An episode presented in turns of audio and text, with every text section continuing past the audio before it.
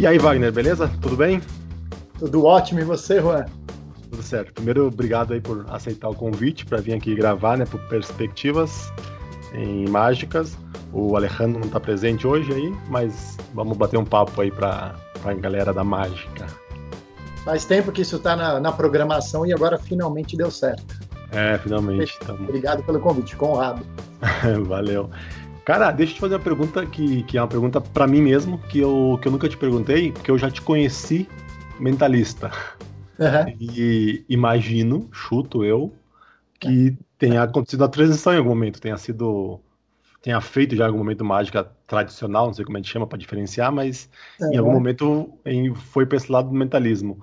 É, como é que foi isso? Como é que é o, como é que é a tua? Acho que eu não falei, acho que nunca perguntei para nenhum mentalista como é que foi, como é que essa transição. Então, como é que foi a tua? Se é que teve, como é que foi essa transição? É. Olha, é, o mais maluco de tudo, né? Eu comecei, eu comecei estudando com o Geraldinho no, no Arte Magia, né? Uhum. Fiz o curso com ele lá base. Comecei em 2006. Eu não comecei tão novo assim, né, como a maioria dos colegas, mas eu comecei mais velho.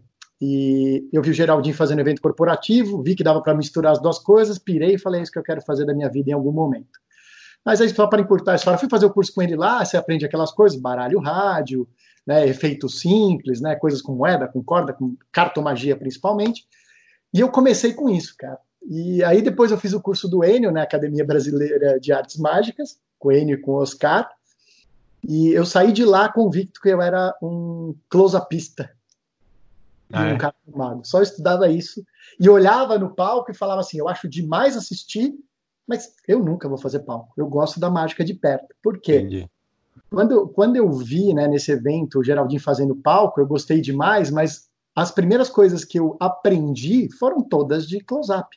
Então, ah. naturalmente, a minha a capacidade que eu tinha de entreter as pessoas era através desse negócio de proximidade. Então, eu deixei um pouco de lado isso. E comecei a estudar. Aliás, meu primeiro prêmio né, de, na mágica, na época, um, um campeonato interno do Miss Direction, foi com close-up. foi com close-up. Eu fiz uma carta no Ziploc, era uma carta assinada no Ziploc, no saquinho de. Então, comecei fazendo isso, é, e depois, quando eu, aí eu parei de estudar efeito e comecei a estudar mágica, aí que eu fui entendendo a grandiosidade do que a mágica pode proporcionar para as pessoas, e aí eu fui mudando de caminho.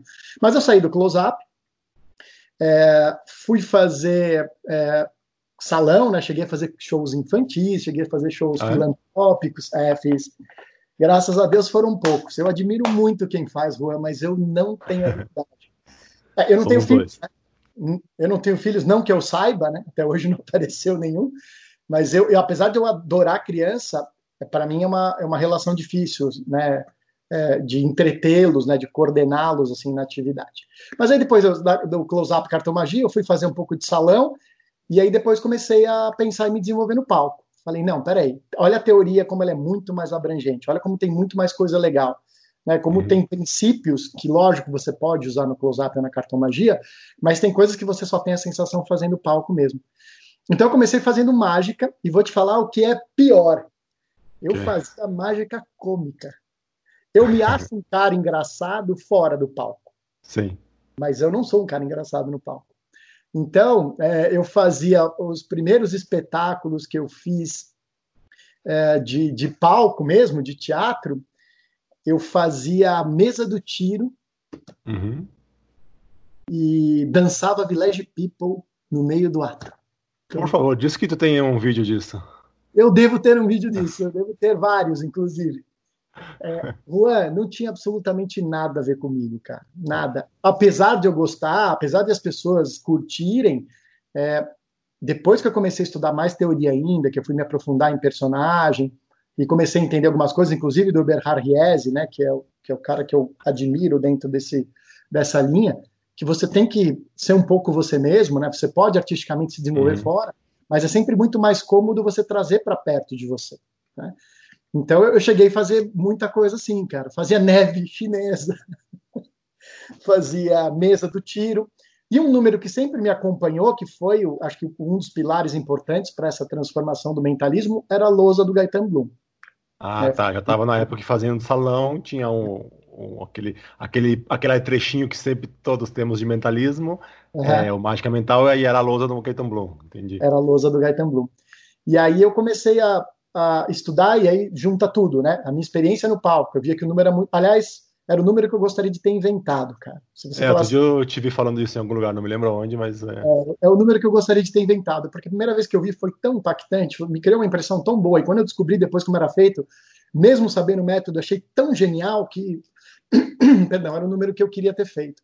Mas então tem isso, cara. Eu achava que eu era um cara engraçado, eu achava que eu apesar de ser sempre estudar muito, né, sempre foi uma característica minha por não ter a mágica dentro de mim desde muito cedo, eu sempre estudava muito para fazer o que eu fazia, né, e, e tinha assim uma compulsão pelo por estudar, por ensaiar, colocava o Cláudio Grassi na época, o Ortega e o Oscar para me ver 200 vezes fazendo as coisas, né, para para eu, eu, sempre fui um cara de poucos números, eu nunca fui de fazer milhões de números, mas eu sempre tentei uhum. fazer bem as coisas que que eu gostava de apresentar. E aí depois foi juntando tudo, juntou é, primeiro a minha persona, né? Então é, eu me via no palco, eu sempre acho que tive essa referência de ser uma pessoa mais séria, mais sóbria, é, que inspira até confiança nas pessoas. No, no, meu trabalho era muito assim, as pessoas sempre me viram como uma, com uma certa autoridade nas coisas que eu fazia. Então isso tudo traz uma série de elementos cênicos que são muito legais para mim. É, o jeito de eu falar, né? Eu sou muito formal por causa de 30 anos no mundo corporativo, a minha maneira de falar é muito educada, é muito polida. Então, essas coisas todas foram se encaixando. O meu gosto pelos números de mágica mental. Então, lógico, jamais faria grande ilusão com esse corpinho que eu tenho. Né? Então, eu acho que foi juntando, sabe, um monte de coisas. E estudando teoria, eu comecei a ver que, lógico, depois eu fui fazer teatro, fiz palhaço, para desenvolver né, a, a, criação artística do personagem, mas eu sentia que eu tinha um alicerce muito, muito importante para traçar o caminho do mentalismo, tanto pelo gosto dos números, tanto pela minha, minha facilidade de me sentir à vontade fazendo isso. Então, acho que foi isso, foi, foi um pouco de tudo, assim, se misturando e me levou naturalmente para o caminho da, do mentalismo. Entendi. É, é, porque imagino que é isso, né? Quando o cara se sente, consegue se sentir não sendo você mesmo, porque é, tem que ser é um pouco diferente, o Paulo tudo mais. Se sente um pouco mais próximo do que, do que tu é, né? E fica mais à vontade do que ter que fingir, né? Tô aqui, estamos num podcast, mas estão fazendo aspas com as mãos, fingir algo totalmente, fazer algo totalmente em muito longe. Fica quando o cara se encontra, fala, ah, eu posso ser como o mais próximo de mim e dá para ser ficar interessante isso, acho que é, começa a ficar tudo melhor, né? Tu começa a curtir mais a apresentação e começa a aproveitar mais. Isso isso foi na época, já estava com o grupo lá, que tinha, tu falou aí do Ortega, né? Então era, né? O grupo estava é, com. A gente tinha, né? O Mágicas para Maiores, que era um grupo que é criado pelo, pelo Fábio, pelo Ortega e pelo Cláudio Grassi. Perdão. E depois é, eu entrei no circuito, né? O Fábio ah, saiu. Antes estava o Tubino, o Alejandro. Isso, isso foi no começo, né? Essa parte eu não participei, eu ia só isso. assistir. Na verdade, sempre isso. gostei muito de consumir mágica. E aí, depois, num dado momento, a gente começou a mudar. Só que quando eu resolvi fazer parte do grupo, a minha ideia também, né, Juan, era trazer um pouco mais da minha experiência como, como cara de negócios, né? Então, uhum. o que, uhum. que eu tinha para contribuir muito com o grupo? Era a gestão de uma empresa, né? a gestão Sim. do espetáculo, a gestão da produção. Então, eu comecei a, a me meter mais nas coisas é, back-office, né? as coisas mais de, uhum. de planejamento, administração, e aí eu resolvi criar a Caixa Mágica. Então a gente, a marca MPM ficou com o Cláudio e eu criei a Caixa Mágica e comecei a produzir os espetáculos. Então é, aí começou a aventura mesmo, porque além de atuar, eu comecei também a trazer uma gestão diferente para o negócio, né? Tá, eu e vou te segurar aí, porque disso eu quero falar, eu quero falar mais para frente. Eu quero, é, quero falar bastante disso contigo, em uma parte disso. É, deixa eu perguntar uma coisa, para a gente começar a entrar um pouquinho na questão do mentalismo. O que, que tu acha que uma coisa que se fala bastante é assim, não sei exatamente a frase, mas algo nos, nos moldes de ah, a força do mentalismo é, é a, pela possibilidade dele ser real, das pessoas acreditarem que acontece mesmo. O que, que, tu acha disso? Qual é a tua, tua opinião sobre Olha, isso? Qual é a tua eu... posição sobre isso? E aí já pode falar também assim, como é que tua visão assim, dessa parte ética do mentalismo, de pessoas acharem que pode ser ou não.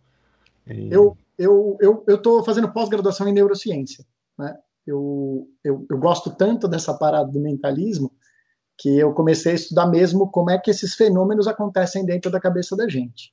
Olha, isso é, uma, isso é uma novidade, né? Porque o que, o que é legal é ver a galera falando, não, porque é isso de psicologia, disso, e o cara não entende nada. Ele só fazer um pique e um force e fica uhum. falando papinho de que é especialista nisso e aquilo. Finalmente, é, um mentalista eu... que, que estuda o que prega, o que fala. Nem sei se tu é, fala tanto, mas pelo menos é importante. É, então eu acho que é mais importante ainda, Juan, porque eu acho que tudo, né, tudo, tudo, tudo que acontece com a gente hoje, a sociedade moderna, no momento onde ela está, eu acho que tudo tem relação com a nossa capacidade de conexão mental. Né? E aí eu estou falando não só dos números, né?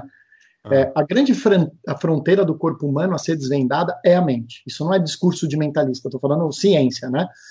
Uhum. Antes que a gente tinha funcionamento do corpo, a medicina mega evoluída, hoje você tem imagem, você tem é, é, nanotecnologia, nanorobôs que podem funcionar dentro do organismo humano a gente já desvendou o DNA, né, o projeto Genoma, ele começou e terminou. A gente já mapeou todo, todo o mapeamento genético já foi feito.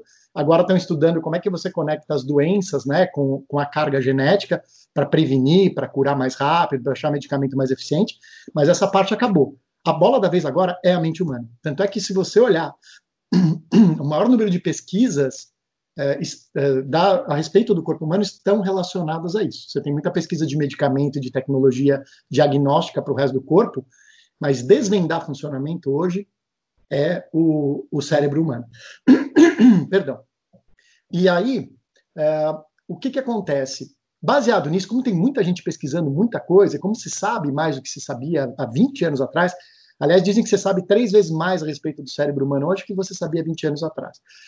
E, e, o negócio da história dos mediadores, né, dos neurotransmissores, e a facilidade que você tem de manusear, manipular o funcionamento do cérebro através desses seis neurotransmissores, cara, é um negócio impressionante. E aí, como me interessa isso do mundo corporativo, das relações humanas, eu sempre gostei muito de me relacionar com as pessoas. Né? No trabalho, eu sempre fui conhecido por ser um cara de conversa, de entender como o outro pensa, de como o outro se sente para ajudar eu resolvi também trazer isso para a arte. E aí eu estou estudando neurociência mesmo, fazendo uma pós-graduação, porque para mim é o caminho do futuro. Né? E aí, poder pensar nisso e relacionar isso com o mentalismo artístico, né, com a performance, cara, acho que é, é algo que algumas pessoas já têm começado a, a arranhar isso, mas acho que é, como é a grande tendência da medicina a respeito do ser humano, é isso. Se a gente puder juntar essas duas coisas, eu acho que vai ser algo inovador e fantástico. Qual que é a desvantagem? Não é algo que você pode falar com qualquer pessoa. Né? Eu acho que o mentalismo, no geral, o mentalismo sofisticado, ele tem essa característica. Ele envolve um raciocínio, um comportamento que não é cognitivamente falando para todo mundo. Né? Sim. Mas tem números de mentalismo que são números mais simples que você pode é, universalizar a linguagem. Eu estou interessado na pesquisa do, da neurociência para poder me conectar com essa coisa mais sofisticada, de explorar de uma maneira diferente a interação com o público. E aí, respondendo sua pergunta, é, sim, eu acredito que é, para quem vê, existe uma diferença. É o, que eu, o, exemplo que eu sempre dou, né? É assim: eu tenho uma caneta aqui na minha frente, a gente está no podcast, uhum. mas se a caneta está em cima da mesa e ela começa a flutuar, ela desafia a gravidade, ela sobe, isso para as pessoas é absolutamente claro que é uma contravenção de uma lei básica imutável. Então a pessoa sabe automaticamente que isto é mágica. Eu estou fazendo isso usando algum efeito. Se eu estou com a caneta em cima da mesa e eu teoricamente faço a, a, a indução do pensamento para a pessoa, que eu estou me concentrando e que eu estou aplicando telecinese no objeto, por mais incrível que pareça, para o cérebro humano, e isso é neurologicamente comprovado, você deixa uma possibilidade de, de isso acontecer uma possibilidade de execução. E por mais que seja uma fração de segundo, isso, de novo, no nosso cérebro, é de certa forma possível. Então, a, a, eu acho que das, dos grandes trunfos do mentalismo é essa potencial capacidade dos eventos poderem ser verdadeiros. É um monte de, de condição que acontece. Sim. Mas, de novo, é, neurologicamente falando, é muito mais aceitável para o meu cérebro isso acontecer do que uma, Não, claro. um rolamento. Não, claro, isso sim. É, partindo eu, desse eu... princípio, partindo desse princípio, eu acho que essa é a coisa mais legal para a gente explorar no mentalismo. Lógico, e aí do ponto de vista ético, como é que eu me comporto? Eu é. sempre digo que é entretenimento. Eu sempre deixo muito claro, seja no, no palco, É, aí eu vou fazer uma ressalva, né? Mas seja no palco ou na palestra, que eu faço palestras corporativas usando mentalismo, eu faço um número e falo. A gente sabe que isso não é possível na vida real. Mas o que é possível na vida real para você fazer com seus colaboradores, para você fazer com o seu par, para você fazer na sua empresa? Então eu uso o mentalismo como ferramenta lúdica para marcar o conceito. Digo, ó, isso aqui não é possível na vida real. Mas como é que você pode fazer isso na vida real? E aí dou um exemplo prático, verdadeiro, para ele fazer na vida real. Com relação ao teatro, Juan, aí eu gosto muito do que o Max Maven diz, né? Se eu estou no teatro, se a pessoa pagou o ingresso e vai lá me ver, isso é um espetáculo de entretenimento. Então, teoricamente, né, o que ele fala é que não precisa, mas teoricamente eu também parto desse princípio que se eu estou no teatro, eu deixo claro que aquilo é um espetáculo de entretenimento, então eu posso fazer ou não fazer o disclaimer. Né?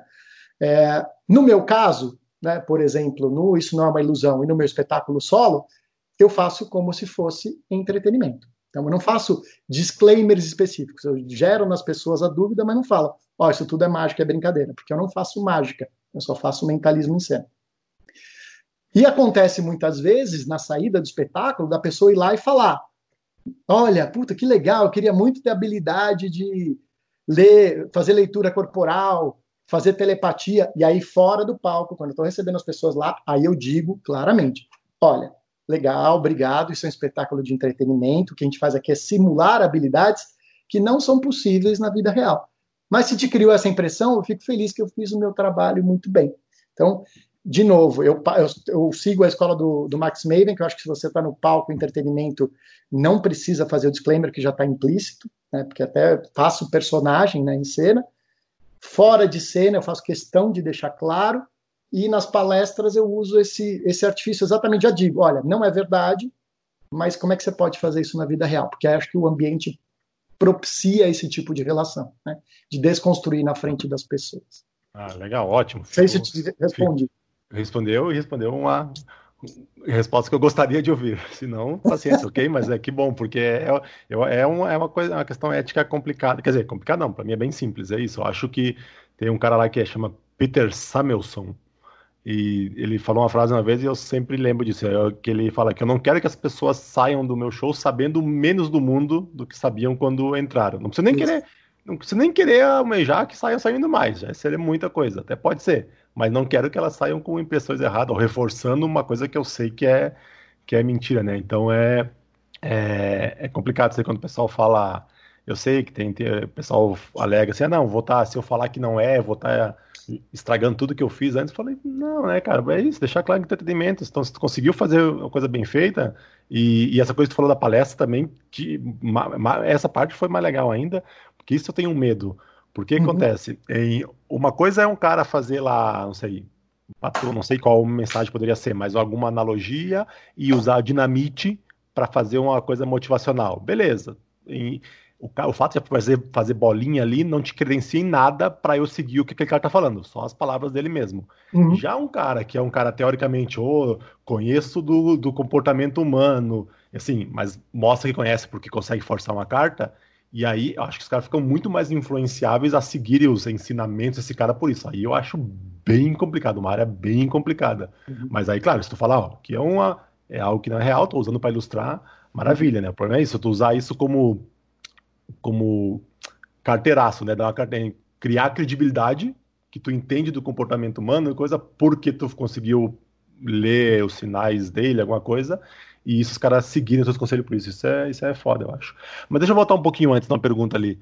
Porque esse negócio também é uma coisa que, na verdade, sim, aqui agora só uma conversa aqui, é uma coisa que me incomoda um pouco esse negócio do trunfo dele ser a possibilidade de ser real, né? Que é, uhum. que, que, é mais fácil as pessoas acharem, esse é o exemplo que tu deu da caneta, é perfeito, não tem dúvida, né? É, uhum. é muito mais fácil, muito mais crível eu achar que eu posso identificar os movimentos, microsinais, ou até mesmo ler a mente. Ah, tô lendo a mente porque é alguma coisa, ou mexendo a caneta com o poder da mente, do que fazer ele levitar. Mas, em, mas aí tu acha que chega num lugar diferente da mágica, porque, porque o outro é por isso, ah, eu sei que não pode estar tá acontecendo, é algo totalmente impossível. Aqui, é. se eu abro a possibilidade do possível, não é não é impossível, é da própria é. definição. Então eu não estou presenciando o é. impossível, estou presenciando uma coisa curiosa. é, é outro, chega por Ó, outro lado. Eu vou, eu vou, vou deixa eu ver se eu consigo achar algum exemplo que me ajude. Mas assim, tem mágicas, tem efeitos mágicos que a gente faz que são probabilidade. Sim. Certo? É a mesma coisa, é a mesma coisa assim. Eu fazer efeito de cartas com uma, um número matemático, que aconteça as coisas naturalmente, isso é probabilidade. Uhum. Eu passar a mão em cima de um maço de cartas e fazer uma, um, um color change, isso não uhum. é. Exatamente. Eu estou usando o exemplo do mentalismo, que para mim é muito mais fácil de, de conectar. Mas, de novo, se você pegar um artista que faça só números que são possíveis do ponto de vista, de novo, na interpretação neurológica do espectador, talvez isso se desconstrua. Puta, puta ideia legal que você deu agora, Juan. Vamos fazer um, um espetáculo onde os números possam ser todos atribuídos a qualquer outra coisa que não seja habilidade mágica. É, tinha um, tem um cara que faz isso, o Kiko Pastor, um espanhol. Eu não sei se ele faz um show todo, mas eu sei que ele tem um ato e ele já fala assim: ah, eu faço coisas impossíveis, pouco prováveis. Pouco, isso. Impossível. Inclusive, eu uso esse termo, tá? Eu falo, ah. eu falo de pouco prováveis. É muito pouco provável que uma pessoa possa entrar na sua mente. Mas será que pode ou não pode no palco, né? Apesar de que no palco eu sempre tenho uma frase de disclaimer que eu coloco por segurança minha, que eu explico o que é mentalismo, que é uma arte performática que usa mágica e outras ciências e técnicas para dar a impressão de capacidade mental extraordinária. Para mim isso é meu disclaimer, é uma frase. Eu não fico repetindo ela o tempo inteiro. Mas claro, também não vai ficar quebrando, quebrando o clima durante o negócio também. Isso eu tenho. Não... tenho é, isso, tá no, isso não é uma ilusão, está no meu solo, dito de forma diferente, mas mais ou menos essa estrutura. Dito uma vez. Mas, de novo, é, olha que ideia legal. É, eu falo do mentalismo porque me é confortável, mas talvez se a gente montasse uma, um espetáculo de você fazendo números que são prováveis de acontecer, que Sim. não seja aquele tipo de habilidade, de novo, que transforme algo que, que burle uma lei impossível de ser burlada, que é uma lei física, provavelmente, talvez as pessoas criem a mesma impressão de que um bom espetáculo de mentalismo cria. Fazer só números de carta, por exemplo, só números de close-up, em que a lógica possa ser estabelecida naturalmente por, por quem assiste. É o mesmo princípio. Entendi. Entendi. É, é, tá, assim, pois é, mas eu acho que ele teria, teria que entender como é que funciona. O, só, em, o, que, o que eu acho que é isso, né? Que não sei se o que me incomoda um pouco é quando fala isso que a vantagem, né? O trunfo, a coisa do mentalismo. Não, acho que é, é uma característica. A característica ah, sim, do mentalismo sim. é que a pessoa pode achar real, mas não vejo que seja vantagem, porque até quase diria, se não for bem trabalhado, é desvantagem, porque é isso. O, próprio Osterlin fala isso. Falou, ah, ok, se tu é paranormal, tu lê mentes, legal, beleza, tchau, vou embora, já sei que tu lê mentes. E, claro que não é tão frio, seco assim, porque é uma coisa interessante, é uma coisa, é uma coisa que eu, se o cara, é a mesma coisa, a hora que o cara provar que sabe voar, ele não vai deixar de ser interessante, por isso se ele voar na minha frente, eu vou querer ver, vou continuar querendo ver. E, então, mas é, bom, mas essa parte da questão ética foi, foi eu já sabia mais ou menos como tu pensava, então, mas só para confirmar e para as pessoas que estão nos ouvindo aí, espero que reflitam sobre isso, né? Tem, tem um cara, tem uma frase que eu gosto muito, que um cara fala, é, se você tenta falar, né, fora do palco, isso tenta dizer que faz de verdade, né, mentalismo, lê mente mesmo, de verdade tem poderes, você, como é que é, tá fazendo papel de idiota para pessoas inteligentes e está enganando pessoas burras, algo mais ou menos assim, né? Porque... Mais ou menos assim, né? Em... Cara, uma pergunta. Assim, tem a ver com isso aí. O que que tu o, quer, ou pelo menos tu almeja, tu tenta criar, que tu quer que as pessoas saiam assim, ou pensando ou sentindo da apresentação tua? A galera saiu do show do Wagner Messa, tá dirigindo para casa, o casal tá indo embora. O que tu quer que eles falem, pensem, comentem? Uhum. É, para mim, o meu objetivo, isso varia de espetáculo para espetáculo. Tá? Ah, claro, eu também. te digo isso, né? Por que, que eu te digo isso? Isso não é uma ilusão.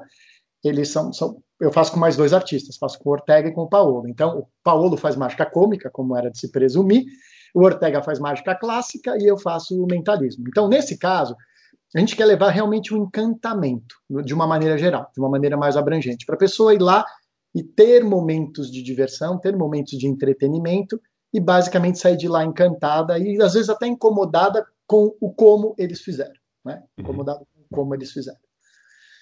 É, no caso do espetáculo de mentalismo, então no meu solo, a ideia é realmente criar a impressão dessa possibilidade né, de trabalhar aspectos puramente é, neurológicos, psicológicos na cabeça das pessoas. A proposta é que elas vejam diferentes ferramentas diferentes números que a levem a refletir sobre o quanto cada um de nós é capaz de coisas incríveis com conceitos básicos. Então, eu acho que é, além do encantamento, é, é, é algo mais desafiador. E a ideia é aquilo que eu falei, é criar nelas a possibilidade de pensar a respeito disso. Geralmente o que acontece, quando a gente recebe feedback depois, e aí acho que é essa volta do carro, né? Eu acho que as uhum. pessoas saem do teatro de um jeito e depois que elas começam a voltar para a vida normal, começam Sim. a baixar aquela onda, elas refletem mais sobre o processo. Eu costumo é, comparar com quando eu vou num show de uma banda que eu gosto muito. Enquanto eu estou lá vendo, os estímulos estão acontecendo de uma maneira tão intensa que me envolvem muito mais. Quando eu saio de lá, isso é natural do ser humano, eu racionalizo a emoção. Então, o que, que eu acho que é legal? Minha proposta é dar a emoção lá e logo depois, e depois que ele racionalize o processo. Esse é meu objetivo com, com o show de mentalismo. É criar emoção no momento e racionalizar depois. Por que, que eu acho isso poderoso, Juan? Porque a impressão acho que ela dura mais. Isso, de novo, é neurociência, né? Se eu te desperto uma emoção quando eu estou te contando uma história e depois você racionaliza essa história, você consegue guardar esse conceito mais provavelmente porque você teve um estímulo emocional e um estímulo racional depois. Então, o meu objetivo com o espetáculo de mentalismo é isso: criar um envolvimento momentâneo, aquela uhum. sensação da experiência, e depois você racionaliza isso, que é uma maneira de isso ficar mais é, fortemente grudado dentro da sua cabeça. Por isso que o adulto gosta tanto da experiência com mentalismo também. Por isso que, se você prestar atenção, é aquela história que a gente conhece da mágica, você fala assim, coloca um espectador para ver um número de mágica e pede para ele descrever depois de horas aquilo que ele viu. Isso também tem estudo de neurociência fazendo isso, com mágica. Olha, eu vou fazer um efeito aqui mágico para você e depois de horas você me descreve o que você viu. Geralmente, a tendência é, se você não tem nada emocional, a tendência é você criar na sua cabeça uma possível interpretação daquilo, que muitas vezes não é verdadeira, você sabe disso, uhum. e depois você fica com aquele residual na sua cabeça. Por quê? Porque geralmente é um efeito muito forte, mas não tem uma conexão com a emoção muito grande. Então, você cria na sua cabeça a realidade daquilo que você acha que você viu. Quando você é capaz, tanto com mentalismo quanto com qualquer outra mágica, de criar uma sensação, uma emoção, e depois a pessoa racionaliza isso, você pergunta o que ela levou de lá, geralmente é muito mais perto da realidade. Então, por isso que a minha ideia com os espetáculos é criar emoção para que possa ser racionalizado depois. E com isso criar uma, uma impressão mais perene nas pessoas a respeito daquilo que elas vivenciaram. Então, é um encanto e é, e é um, um sentimento que perdure mais. Eu gostaria que, a, que, o que a gente faz fosse mais, mais perene, menos efêmero. Sim, não agora vamos em qual pizzaria vamos agora depois do show e esquece o que foi. É, exatamente. E aí tá. depois você vai criar a sua realidade do, da, daquela sensação. Tá, mas agora a pergunta do milhão, então. Como é que faz isso? Como é que faz para a gente criar essa emoção no meio? Da... Como a gente faz para trabalhar as emoções olha, olha que louco. de mágica? É, é, essa, essa é exatamente a, a, minha, a, minha, a minha pesquisa, acho que está indo para esse lado, Juan. Por quê? Aquilo que eu te falei, eu quero conectar. É, tem gente que fala que são sete neurotransmissores. Eu costumo dizer que são seis porque eu tiro a, a melatonina, que é aquela que induz sono e tudo mais. Que essa não me interessa, né? Mas é, todas as outras, os outros neurotransmissores, eles têm efeitos específicos no cérebro humano. Então, um vai te motivar, outro vai te emocionar, outro é a relação afetiva. Então, tem um que é, que é, o, que é o neurotransmissor do abraço, tem um que é da motivação, tem um que é da realização, tem um que é do exercício físico e do bem-estar físico. O que, que eu penso? Qual que é o meu objetivo hoje, né? Estudando isso. Eu queria criar um espetáculo em que eu pudesse mexer com seis neurotransmissores que existem no cérebro de cada pessoa no final dele. Porque aí eu seria capaz de tocar o cara em todas as possibilidades neurológicas dele. E como é que você faz isso? De diferentes maneiras. Então, o que, que eu estou fazendo? Eu estou estudando os neurotransmissores para entender como é que eles funcionam, para depois criar uma maneira de pensar o a estrutura do espetáculo e os efeitos para que gerem esse tipo de pra liberação. ativar essas coisas específicas. Ah, é, que louco. É isso, é, essa é a minha ideia, entendeu? Então, é isso que eu gostaria de fazer. Quanto tempo vai demorar para fazer isso? Eu não sei. Mas para mim faz todo sentido. E aí, é, qual que é o lance? Como é que você faz isso sem pirar nessa viagem do Messa? Quais são os caras mais legais que eu vi é, fazendo mágica? e eu vi palestrando também. Isso é uma coisa que eu relaciono muito com a palestra. É o cara que consegue colocar alguma carga emocional em momentos específicos da mensagem dele. Se você for só emocional, você também é capaz de criar um loop dentro dessa série de neurotransmissores e manter a pessoa ali. Mas se você varia a linguagem, você é capaz de, de novo, conectar as pessoas emocionalmente e depois dar a possibilidade delas racionalizarem. Talvez não naquele momento para exatamente durar um pouco mais o efeito. Mas olha que, que, que coisa maluca. Para mim, as apresentações mais eficientes que eu vi na minha vida tirando as técnicas que me agradam como artista, que eu sei a dificuldade de fazer aquilo, para as pessoas que eu arrastei comigo, e ó que eu arrastei gente, muita gente mágica comigo minha vida inteira, eu percebo que elas têm um padrão de reconhecer que são mais afetadas e se lembram mais do que viram e do que sentiram quando elas têm algum sentimento importante envolvido. Então, por exemplo, é o que eu falo sempre do Chartiot, né? é um cara que faz uma coisa muito simples, mas ela é tão complexa ao mesmo tempo, do ponto de vista de comunicação neurológica, que criança e adulto vão lembrar provavelmente por muito tempo que esse cara fez. Então, fora a neurociência, qual uma das coisas que eu mais tenho tentado investir agora? Storytelling, cara. Porque eu acho que. E aí, tanto para a palestra como para o espetáculo. Você que saber contar uma história, e não é saber contar uma história de ter habilidade verbal de contar, ter entonação de voz. Não.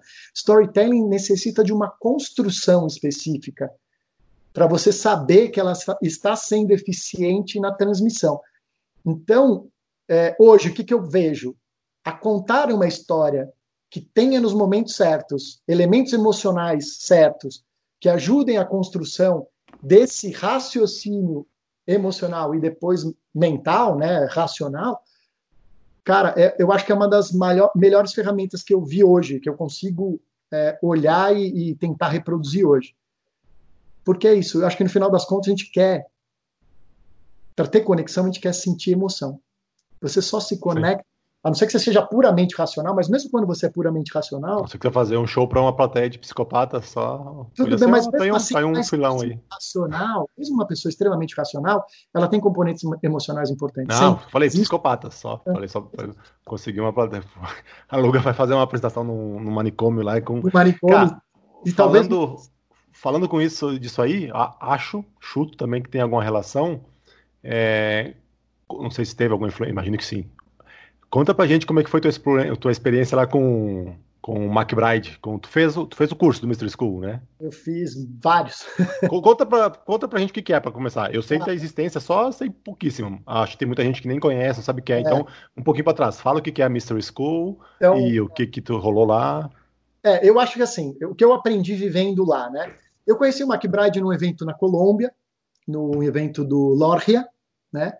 Ele foi dar uma, ele deu uma palestra, ele fez um show e ele fez uma conferência, um show e aí ele fez um workshop. E aí eu paguei para fazer esse workshop. O workshop dele de duas horas.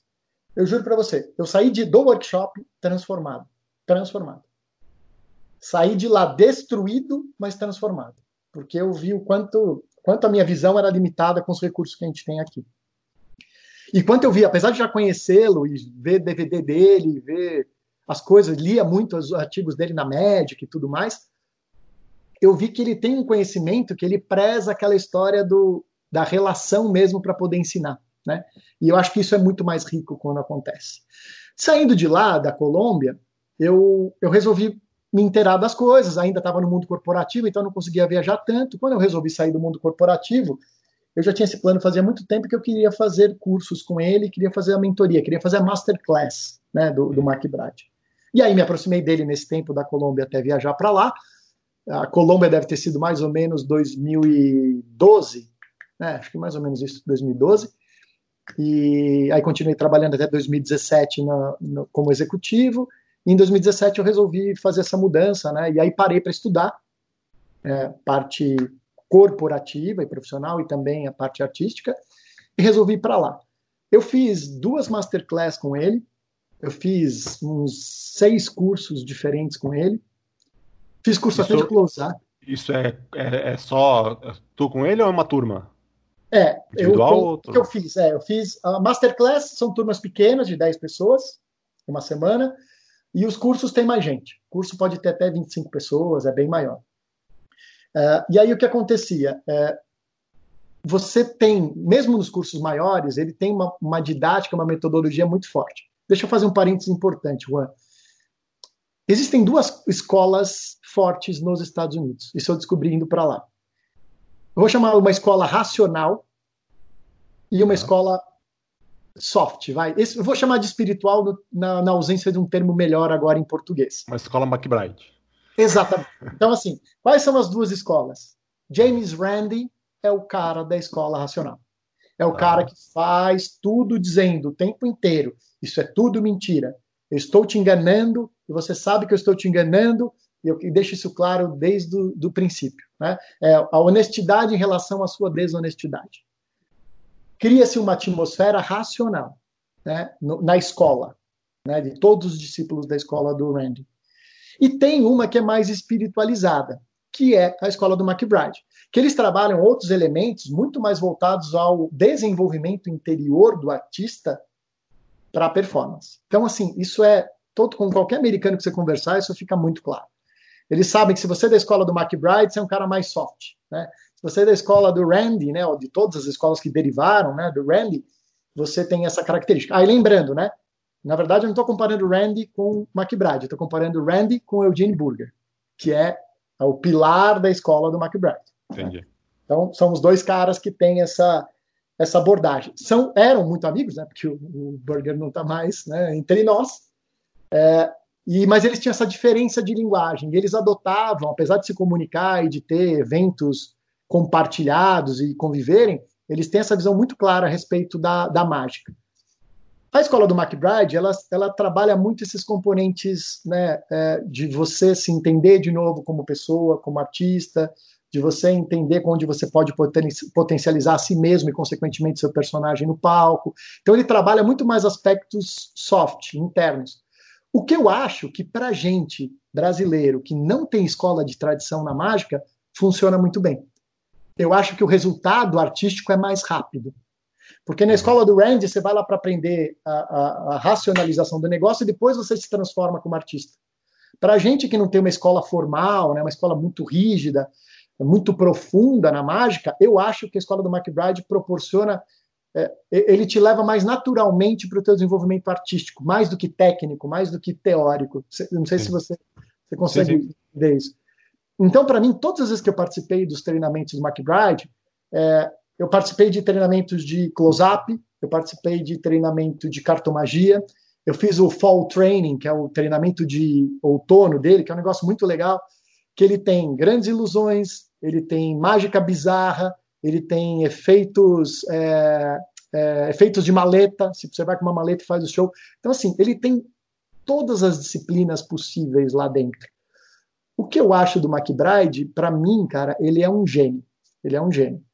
É, tem muita gente que acha assim, ah, às vezes, ah, ele é meio fresco, meio difícil, né? Tem, tem sempre umas histórias a respeito dele. Eu sempre tive é, é, muita facilidade na minha conversa com ele, sempre senti isso de todo mundo que está perto. O que eu acho impressionante dele é exatamente essa capacidade, que, que de novo é a cabeça do Eugene Burger por trás disso, de criar uma escola realmente é, ampla e capaz de receber todo mundo. Né? Então, é, ele pega desde iniciantes até cara mega expert e faz, e, e, ele te ajuda no processo como você precisar.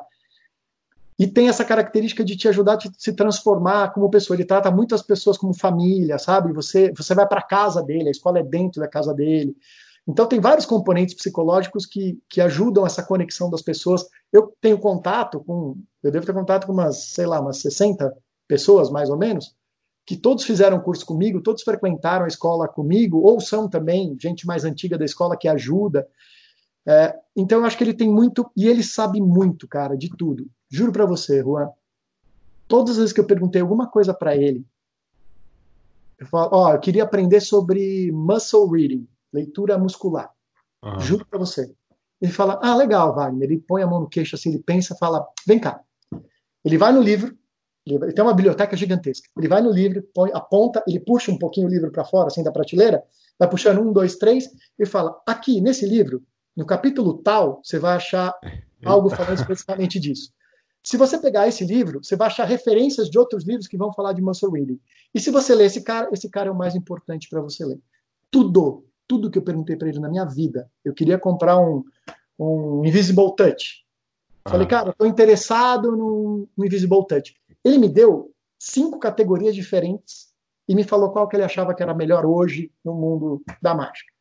Então, assim, a profundidade de conhecimento que ele tem é uma coisa que sempre me espantou e foi o que me manteve lá. E a generosidade dele com as pessoas que fazem parte da escola também sempre me chamaram muita atenção. Nunca teve nada, cara, que eu perguntei ou que eu vi algum colega meu perguntando para ele que ele não tenha sido assim extremamente dedicado e preciso na dica. Isso é o que, que mais me incomoda. E seja por e-mail, por telefone, eu fazia sessões é, privadas de Skype com ele para mentoria de, um, de uma parte de um ato meu tal. Sempre assim, eu, eu acho que para mim é a, fonte mais ativa na mágica nos Estados Unidos, tirando a escola espanhola, que a gente conhece, eu diria que a escola do McBride é a mais completa hoje em termos de possibilidades para a gente. Até curso de mágica em palestras eu fiz lá. Ele chamou o George Parker, não sei se você conhece esse cara. Não. Um holandês, puta, genial, Juan. Genial. Você que curte também a parte de palestra, depois eu compartilho umas coisas com você.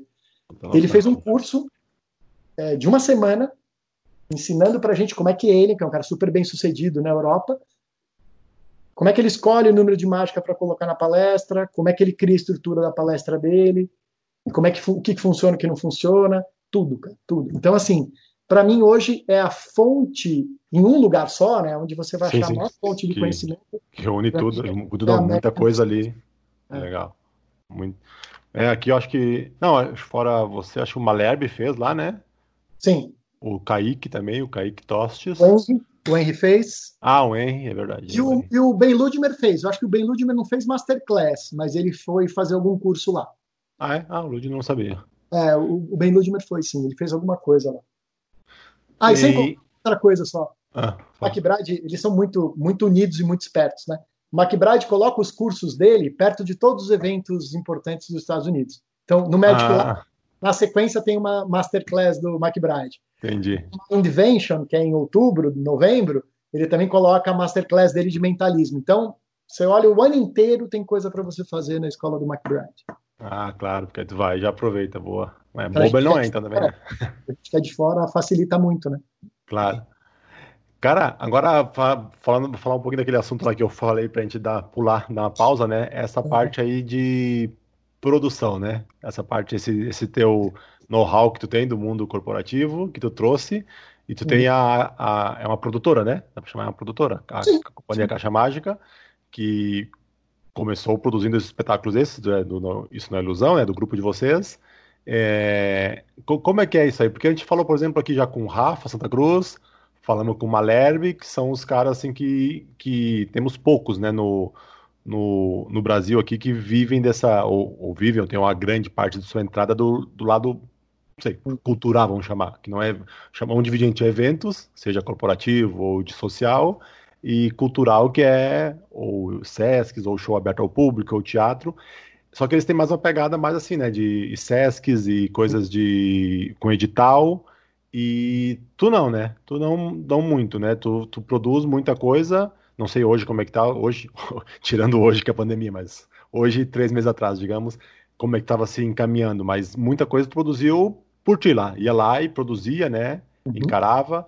É, como é que é isso? Dá para fazer? Dá para como é que como é que é possível, se é possível fazer sem essa parte. Não sei se estou falando bobagem, tu nunca fez com edital, acho, né? Ou é, então, é, isso, isso é muito legal você falar, porque exatamente minha pegada é isso. O que, que eu fiz? Quando eu criei a Caixa Mágica, a primeira coisa que eu, que eu pensei, é, eu olhei os modelos que estavam funcionando fora. Então, se você pegar Célio Amino, Ricardo Malherbe, são os maiores vendedores de conteúdo para o Sesc hoje na Mágica, né? Não tem Isso. nada de errado nisso, pelo contrário, né?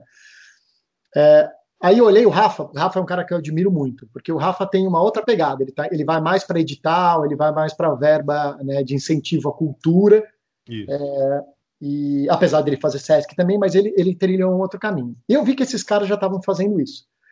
Mas, Juan, é, a minha vida como executivo né, do mundo de negócios, eu sempre me perguntei é, por que, que as coisas. Por que, que não tinha gente fazendo autoprodução? Por que, que você tem que depender de verba de instituições governamentais, de equipamentos de cultura, é, de leis de incentivo? Então, o que, que eu fiz? O projeto da Caixa Mágica eu dividi ele em três fases. A primeira fase era só fazer autoprodução. Por quê? Todo mundo que eu conversava falava, nessa, isso não dá dinheiro. Nessa, não dá para fazer. É, e isso me desperta, como, como cara de negócios, a visão de que, tá, não deu certo, ninguém faz porque não fizemos direito ou porque realmente não dá. Então, é, eu resolvi fazer, por iniciativa própria, na primeira fase da Caixa Mágica, as produções 100% autopatrocinadas. Que era uma coisa que a gente fazia na época do Cláudio também, mas na época do MPM, depois que eu trouxe para o Caixa Mágica, eu resolvi profissionalizar um pouco mais as coisas. O que é profissionalizar? Eu montei um processo para autoprodução de espetáculo. Então, quais são as variáveis que você tem que considerar, quais são né, as premissas financeiras, as premissas. Não vou falar de arte aqui, eu vou falar de negócio, né? Lógico Sim. que a premissa artística é superior a tudo isso. Mas como é que você escolhe espaço? Como é que você negocia preço do espaço? Como é que você faz é, ter uma rentabilidade mínima? Qual que é o teu risco para fazer isso? Porque tem espetáculo que você põe dinheiro e se você não vende ingresso, você perde o dinheiro. Então, quem perde o dinheiro, na verdade, era a Caixa Mágica, que era o próprio Wagner Messa. Então, eu comecei a estudar formas é, de tentar fazer isso autossustentável. Né? Eu acho que eu fui bem sucedido na maioria absoluta das coisas que eu fiz, mas tiveram casos também que foram ruins. Então, por exemplo, se você pegar as temporadas né, do Isso Não é uma Ilusão, é, a maioria delas foram muito bem. Se você pegar o projeto que eu fiz lá com vocês, né, o Brasil no Mundial de Mágica, conseguimos arrecadar uma grande Sim, grana. Né? Grande, é, grandíssima parte do que, que fez a gente ir para lá.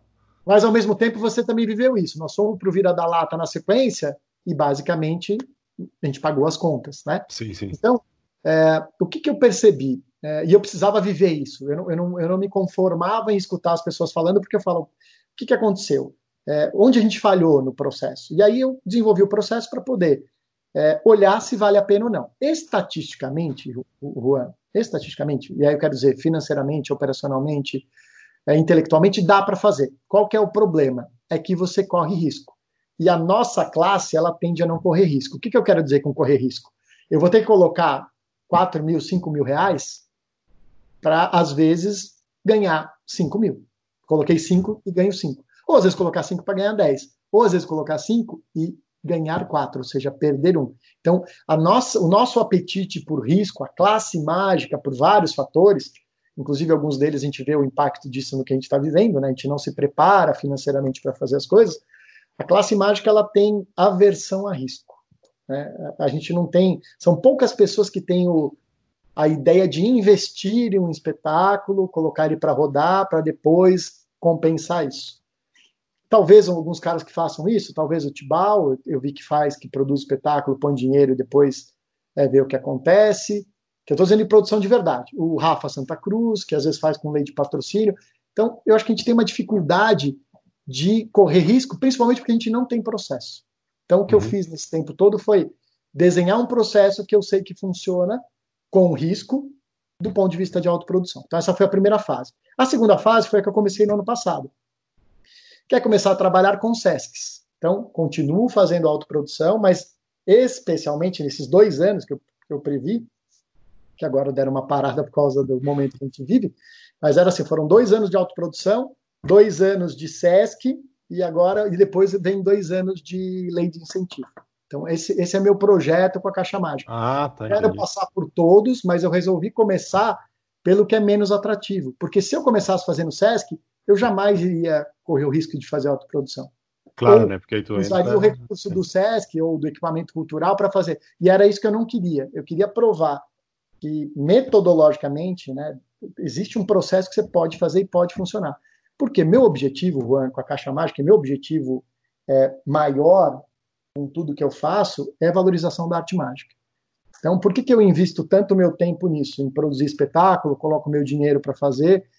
Porque eu quero ajudar a gente, e eu não quero isso só para mim, eu quero ajudar a gente a pensar maneiras de, tendo mais espetáculo de qualidade para as pessoas assistirem, criando público, a gente valoriza a arte que a gente faz. A gente não valoriza a arte revelando segredo. A gente não valoriza a arte fazendo espetáculo mal feito. A gente não valoriza a arte tendo superficialidade no texto, no personagem, no, no figurino, no efeito. Então, o meu objetivo é o que a gente pode fazer juntos para valorizar a arte mágica e colocar isso num patamar diferente e competir de igual para igual com grandes espetáculos, com grandes produções de dança, de música, eh, de teatro, porque acho que é isso que falta para a gente aqui. E é isso que eu vejo fora, especialmente na Europa, né? As pessoas acostumaram a consumir mágica como cultura, e aqui a gente não tem uh, esse, esse pilar.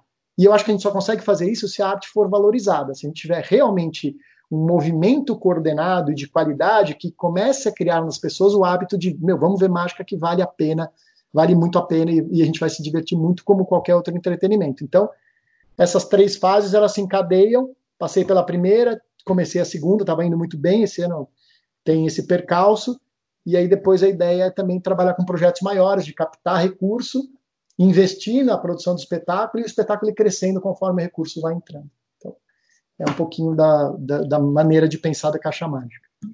E, mas a ideia desses aí, em quaisquer que sejam das fases, agora principalmente as outras que vêm pela frente, é mais em espetáculos teus ou que façam parte que tu participe, coisa ou também tá em ideia de pegar espetáculos que alguém queira produzir, produzir não, queira desenvolver, é. ou seja, outros artistas. A, a minha ideia, a minha ideia era ser um polo de, de geração de conteúdo para para quem quiser comprar. O que eu quero dizer é, tanto um teatro que queira fazer uma autoprodução, como quem quiser entrar no, nos equipamentos culturais, ou quem quiser lei de incentivo, a minha ideia do Caixa Mágica é, esse é meu sonho, tá? gerar Sim. dinheiro para eu poder pegar o espetáculo do Juan e do Alejandro e colocar dentro da caixa mágica e vender, e dar o caminho. É, porque é um caminho dos dois lados, né? O teatro que, ah, eu quero botar mágica aqui, eu sei que tem esse cara que tem shows bons. Aí o outro lado também, ah, eu sei que eu tenho um show que tem potencial, quem pode me ajudar a botar ele na rua, né? É, vem, chegam em ti por, os dois lados. A ah, minha ideia é bem. é fomentar. Eu fiz um pouco isso no, no Vira da Lata, né? Eles me chamaram para fazer uma espécie de curadoria de mágica lá, que meu acordo com eles foi: não existe um espaço de mágica exclusivo de mágica em São Paulo. Vocês têm um teatro super bacana, de bairro, com uma estrutura legal, dá para ver, né? mesmo da última fileira, você conhece lá, né, Juan? Sim, sim. Fileira, você consegue ver o palco. Né? Então não precisa nem de telão, às vezes. A gente foi junto a primeira vez que tu foi lá. É. Foi a primeira vez que foi, foi para ver inconscientemente, né? Que a gente foi lá ver. Então, olha, olha que bacana. A ideia era criar um espaço que toda semana tivesse pelo menos um espetáculo de mágica. Isso rolou por dois anos, praticamente. Então, eu não queria ficar em cartaz direto lá. Tanto é que eu saía de lá, o que, que eu fazia? Eu colocava o Célio, coloquei o Malherbe, né? fiz o Festival Brasileiro de Mágica. Ah, perdão, perdão. O... Como é que chamava? O nosso? O uh... Brasil no Mundial? Brasil no Mundial de Mágica. Então a ideia foi essa, foi movimentar. Coloquei outras pessoas em contato lá para fazer também, mas acabou não rolando e depois a gente parou. Mas a ideia é essa. Ah, a Dani Rosa, do La Classe, que faz mágica também, também fazia as coisas lá. Então a ideia era criar um lugar, pelo menos em São Paulo, que toda semana as pessoas poderiam assistir mágica. O Inconscientemente ficou muito tempo lá, né, uhum. com mentalismo. A época que ainda era um espetáculo de mentalismo, né, e não reveladamente um, uma apresentação artística. Né? Então, essas coisas todas é, eu acho que contribuem para a gente poder chegar mais longe. A minha ideia com Caixa Mágica é trazer mais gente, desde o cara que está iniciando, que tem um espetáculo, uma intervenção de close-up, até alguém que tem um espetáculo gigantesco, com grandes ilusões. E aí, de novo, não, não é a intenção não é financeira com isso. Lógico que tem, tem um aspecto financeiro. Mas a ideia é criar um polo que seja referência para quem contrata e para quem quer entrar, para seguir uma metodologia, para ter uma estrutura. Então, por exemplo, estrutura jurídica, ninguém tem, né? Mas eu tenho um cara que me ajuda com as coisas jurídicas. Então, a ideia é, de novo, é criar um funil para a gente se organizar e fazer um negócio mais potente para a valorização da arte que a gente escolheu para fazer. Né? É basicamente isso. Nossa, legal. Tomara. Ficamos na torcida. Todos Ficamos nós. na torcida porque é.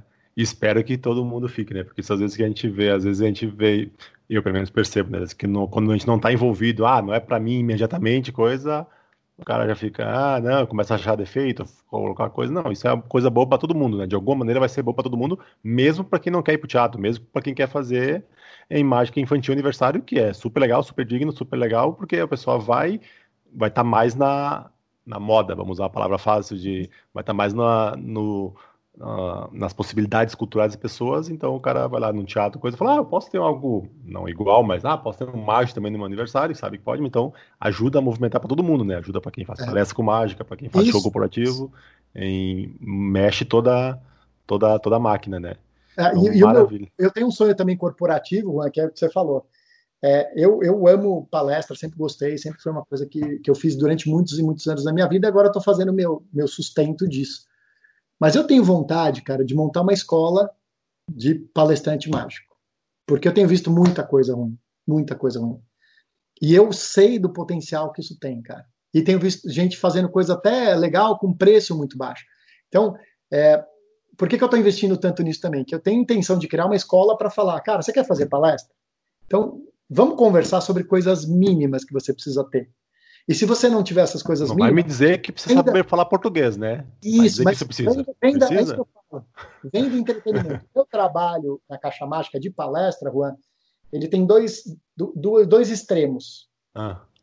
Que, que, na verdade é, é a minha balança. Imagina uma gangorra, vai? Tá. Eu tenho conteúdo de um lado e entretenimento do outro. Quem me diz onde eu paro é meu cliente. Sim. E eu tenho, eu tenho linha de produto para ele no que ele quer.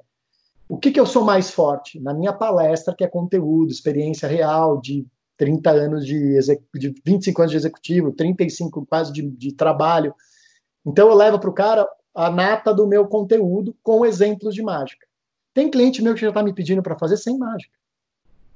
Eu até brinquei, falei, cara, eu sou muito ruim na mágica, né? O cara falou, não, é que teu conteúdo para esse grupo de, de, de, é, de, de C-level, que a gente chama, né? É CEO, CFO, CMO, que são os, uhum. os presidentes das áreas, ele é tão mais importante do que o entretenimento que você faz. E ao mesmo tempo também, eu já tenho para os clientes, olha, eu tenho só entretenimento. Se você quiser, eu tenho só isso não é uma ilusão. Eu tenho só Mágicas de Perto, que é meu espetáculo de close-up. Eu tenho vários produtos para colocar a régua onde o cliente quer, não é onde eu quero. Eu não forço ele a comprar. Eu falo, o que, que você precisa? Ah, eu preciso só conteúdo. Beleza, é o Messa. Eu preciso só entretenimento. Vai, isso não é uma ilusão, por exemplo. Eu preciso um negócio no meio. Aí eu tenho palestras que misturam mais lúdico com conteúdo. Então, eu acho que se a gente tiver a habilidade de fazer isso na nossa vida artística, as coisas ficam mais fáceis, né? E por isso que eu tenho vontade de montar uma escola. Porque se você quer vender, se você não sabe falar o português, ou se você não tem conteúdo para passar, mesmo assim, Juan, você pode trabalhar no mercado corporativo. Você vai trabalhar no lado da gangorra do entretenimento. Sim, claro. E aí faça um puta show. É, o problema é quando tu quer ir pro outro lado da gangorra e não, não tem como segurar o peso daquele lado. Fica para ficar lá para segurar a gangorra, né? De lá, beleza. Aí Mas tem, aí tem ferramenta, tem método para você montar palestra. Como é que você monta? É, o que, que você fala? Por que, que você fala? Qual é a estrutura que você faz isso? Eu faço mentoria, né? Eu sou mentorado né, pelo Roberto Chiniachik que, na minha opinião, é um dos maiores palestrantes do Brasil. Eu faço mentoria com ele. E ele me contou qual é o método dele. Como é que ele faz? Por que, que ele vende tanto? Por que, que ele cobra 35 pau por palestra? Como, como, é que é o, como é que é o roteiro dele de sucesso para as coisas? Eu fui lá aprender com o cara. E eu tenho vontade de criar isso para mágico. Você quer fazer palestra corporativa? Vamos aí, tem método para fazer isso. Então vamos, vamos discutir como é que a gente faz essas coisas. É, porque acontece muito, né? Como por isso, como, como mesmo quando na mágica como entretenimento, mas também nas palestras acontece, né? Esse tempo falando com o Paul, o Paul que está bem focado em palestras, né? Mas fala que vários, chega vários clientes falando, não, não, parece com mágica não quero, coisa, porque, porque queima, né? Ver os caras como, como no entretenimento, como é tão pouco visto, tem aquela, uhum. aquela velha coisa que a gente sempre fala, né? Ninguém vai ver um músico ruim e sai de lá não gostando de música, porque sabe que era aquele músico era ruim. Mas uhum. muitas vezes acontece isso com a mágica, né? Tu vê um show e fala, ah, isso que é mágica, e generaliza já, né? E tem acontecido muito isso também, né? Diz, o Paul já falou que teve bastante, assim, clientes importantes, grandes, que falam, não, não, com mágica não, porque, porque, porque teve algum cara que foi lá fez, é, fez merda, né? E, e, e uma questão de referência. Né? É o que você falou da música, é muito legal, porque você sai de lá, você viu um músico ruim, mas você viu 200 bons. Claro, sim. Então você tem a referência e fala, ah, esse cara é ruim, não vou deixar de gostar de música. Agora, a mágica não é assim. De novo, por isso que meu, meu pilar principal é a valorização da mágica. Quanto mais a gente cresce, mais a gente cria boa impressão, impressão fora seja um show infantil, seja um show de close-up, seja um evento grande, seja um espetáculo de teatro no Credit Card Hall, não interessa. Mas sempre tem que ter qualidade, porque aí você gera a mesma coisa que você tem com a música. Eu vi muitos mágicos bons e vi esse ruim. Então, esse eu descarto, mas eu não descarto a mágica como entretenimento ou como contratação para minha palestra. E o Paul tem toda razão. Se, se, se infelizmente a gente não é tão comum assim, e se vai uma pessoa pouco preparada, de novo, todo mundo perde, né? A gente não. Sim. Infelizmente é a categoria que perde. Claro. Cara, a gente tá assim, eu sou, eu sou assim, um, como que é, um defensor eu sempre falo, eu faço o podcast que eu gosto de que eu gostaria de ouvir, que é no sentido do tempo. Eu tenho, tenho, não tenho problema com o tempo. Eu escutava podcast de duas, três horas, porque, claro, não escuto numa sentada. Eu escuto uhum. quando eu vou no supermercado, quando eu vou lavar a louça. Mas, como eu sei que às vezes o pessoal aí, prefere manter um tempo, vamos para a gente chegando perto do final, a gente está com uma hora aqui. Deixa eu te fazer algumas perguntas. Primeiro, uma coisa. Tem alguma coisa que tu lembra? Com certeza aconteceu, mas não sei se vai lembrar se foi recente. Qual a última coisa, na mágica, claro, sobre a qual tu mudou de ideia? Alguma coisa que tu pensava de um jeito, coisa, e tu mudou de ideia sobre algo. Consegue lembrar desse momento, assim, de bate-pronto? É, de bate-pronto. Ah, eu mudei muitas vezes de ideia com muitas coisas, né? É, especialmente com essas transições que eu te falei, né? De, de pensar uma coisa primeiro e depois entender. A... Eu acho que é assim, Juan, toda vez que você se aprofunda, que você estuda, você abre sua cabeça, né? E. E eu acho que essas oportunidades de, de aprender e de mergulhar em algumas coisas é, me levam sempre a uma reflexão e eu não tenho problema de mudar de ideia. Mas eu penso em várias delas a respeito de negócios, cara. Eu, eu acho assim, é, eu tenho uma outra, uma outra missão, assim, que eu aprendi muito acertando e errando na minha vida profissional. E eu acho que uma das grandes, das grandes falhas que a gente tem é, com a mágica é a gente achar que a gente pode fazer tudo. A gente achar que a gente pode criar um roteiro, que a gente pode criar um figurino, que a gente pode criar uma cenografia. Sim. Até aí tudo bem, eu estou falando só de arte. Mas mais do que isso, achar que a gente pode ser gestor de rede social, ser o criativo, ser marqueteiro, é, ser fazer o flyer, fazer o design. É. Então, assim, eu, eu, eu, eu fiz muitas vezes essas coisas, Juan, para aprender. Né? Falar assim, eu, eu, sou muito assim, eu tenho que viver a experiência, que nem autoproduzir espetáculo para ver se funciona ou se não funciona. Uhum. Então, uma das coisas que eu, que eu mais tenho sentido, talvez não seja no artístico, mas seja mais no, na gestão, é a gente precisa se apoiar em gente que é melhor do que a gente. O que, que eu quero dizer com isso? Quando eu vou fazer mágica, eu falo, cara, contrata um mágico profissional, não contrata um mágico amador para fazer teu evento corporativo, que você vai se dar mal. Né? É, você vai contratar ou fazer um acordo para um espetáculo, né, que seja só bilheteria, contrata alguém artisticamente capaz de fazer isso, porque senão não vai ter público ou vai criar uma, nas, nas pessoas uma impressão ruim. Eu acho que na gestão é a mesma coisa, sabe? Eu acho que a gente tem que confiar é, que a gente tem habilidade para fazer mágica. E a gente deveria, se possível, desenvolver habilidades para gerir o nosso negócio, para ser um empreendedor ou um empresário. Mas a gente não tem que saber fazer tudo. A gente não tem que saber. Eu acho que às vezes a gente não tem nem que gastar o nosso tempo fazendo material promocional que vai para a rede social, fazendo post. É isso que eu estou querendo dizer. Lógico sim, que isso pressupõe. Você vai falar, ah, preciso de dinheiro para pagar. Não necessariamente.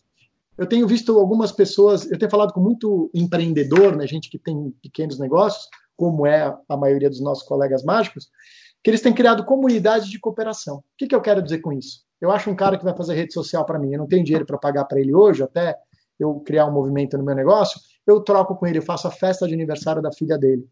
Então eu estou sentindo assim que a gente tem, por ser artista, a habilidade de fazer uma, uma economia comunitária, vou dizer assim, sabe? Que a gente poderia aliviar nossa carga de algumas coisas que nos tomam tempo, que a gente não é profissional e nunca vai ser para fazer, e focar naquilo que é importante para a gente, para a gente poder de novo valorizar o trabalho que a gente faz. Então, é, acho que esses foram os meus maiores aprendizados recentes. Eu, eu, eu tenho a tendência de querer fazer as coisas muito do meu jeito e às vezes evito de ter pessoas capazes do meu lado. E eu tenho tentado fazer isso com cada vez mais frequência. Não é algo artístico, mas acho que é algo que se aplica à mágica. Maravilha. Bom, eu ia até te perguntar agora, se tiver alguma outra, pode ser, tipo, eu te assim, uma mensagem final para mandar para a galera, mas essa já foi uma grande mensagem, né, disso. Porque isso é nas duas coisas, né? Tu falou, a gente não vai nem, a gente não vai fazer tão bem como o outro faria, e toma o nosso tempo, né? De melhorar na nossa, no nosso que deveria ser a parte artística, na parte na, no, na nossa área, né? De, de, a gente se aprofundar mais, né? Então, mas é isso. Não sei se tem alguma outra mensagem final para finalizar aí. É, só, eu só queria dizer assim, é, eu acho que o que a gente faz, Juan, é tão nobre, é tão especial, é tão peculiar, sabe? A, a, a, nossa arte ela tem essa capacidade de, com pouco tempo, você é capaz de, de espantar uma pessoa né, com efeito mágico. Você prender um efeito, se você dedicar um dia, algumas horas, você é capaz de fazer impressionar as pessoas. Por que, que a gente não usa essa nossa capacidade né, para fazer uma coisa absolutamente inesquecível para a vida das pessoas? Né? Se com uma hora você é capaz de aprender um efeito, um baralho rádio e, e impressionar as pessoas, o que não dizer com estudo, com profundidade, com dedicação? E, de novo, é, a arte mágica ela tem a capacidade de mexer com alguns componentes do ser humano que eu acho que nenhuma outra arte tem. Então, se a gente pudesse um pouco mais consciente, mais responsável, é, mais crítico, mais cooperativo com a mágica, eu tenho certeza que a gente vai ter uma valorização do que a gente faz. E como a gente já conversou, todos nós vamos ganhar nas mais diferentes esferas, é, prestigiando uma arte que nos dá tanto que a gente deveria, acho que, dar um pouco mais de volta para ela. Maravilha. Valeu, cara. Brigadão, brigadão aí por essas palavras finais aí que se pra, que são que servam, que sirvam para inspirar, né, a gente para fazer isso, né, tentar dar, dar de volta, né, dar de, um pouco de volta para a mágica, né, e, e é isso aí. Então, pessoal, todo mundo, o recadinho final que eu sempre falo, né, em, divulguem aí, falem para os colegas, quem curtiu o papo aí, falem para quem não conhece. E Wagner, um abração, obrigado pelo tempo e nos vemos por aí quando acabar toda essa loucura aí. Muito obrigado, é um prazer. Valeu. Falou, pessoal. Tchau, tchau.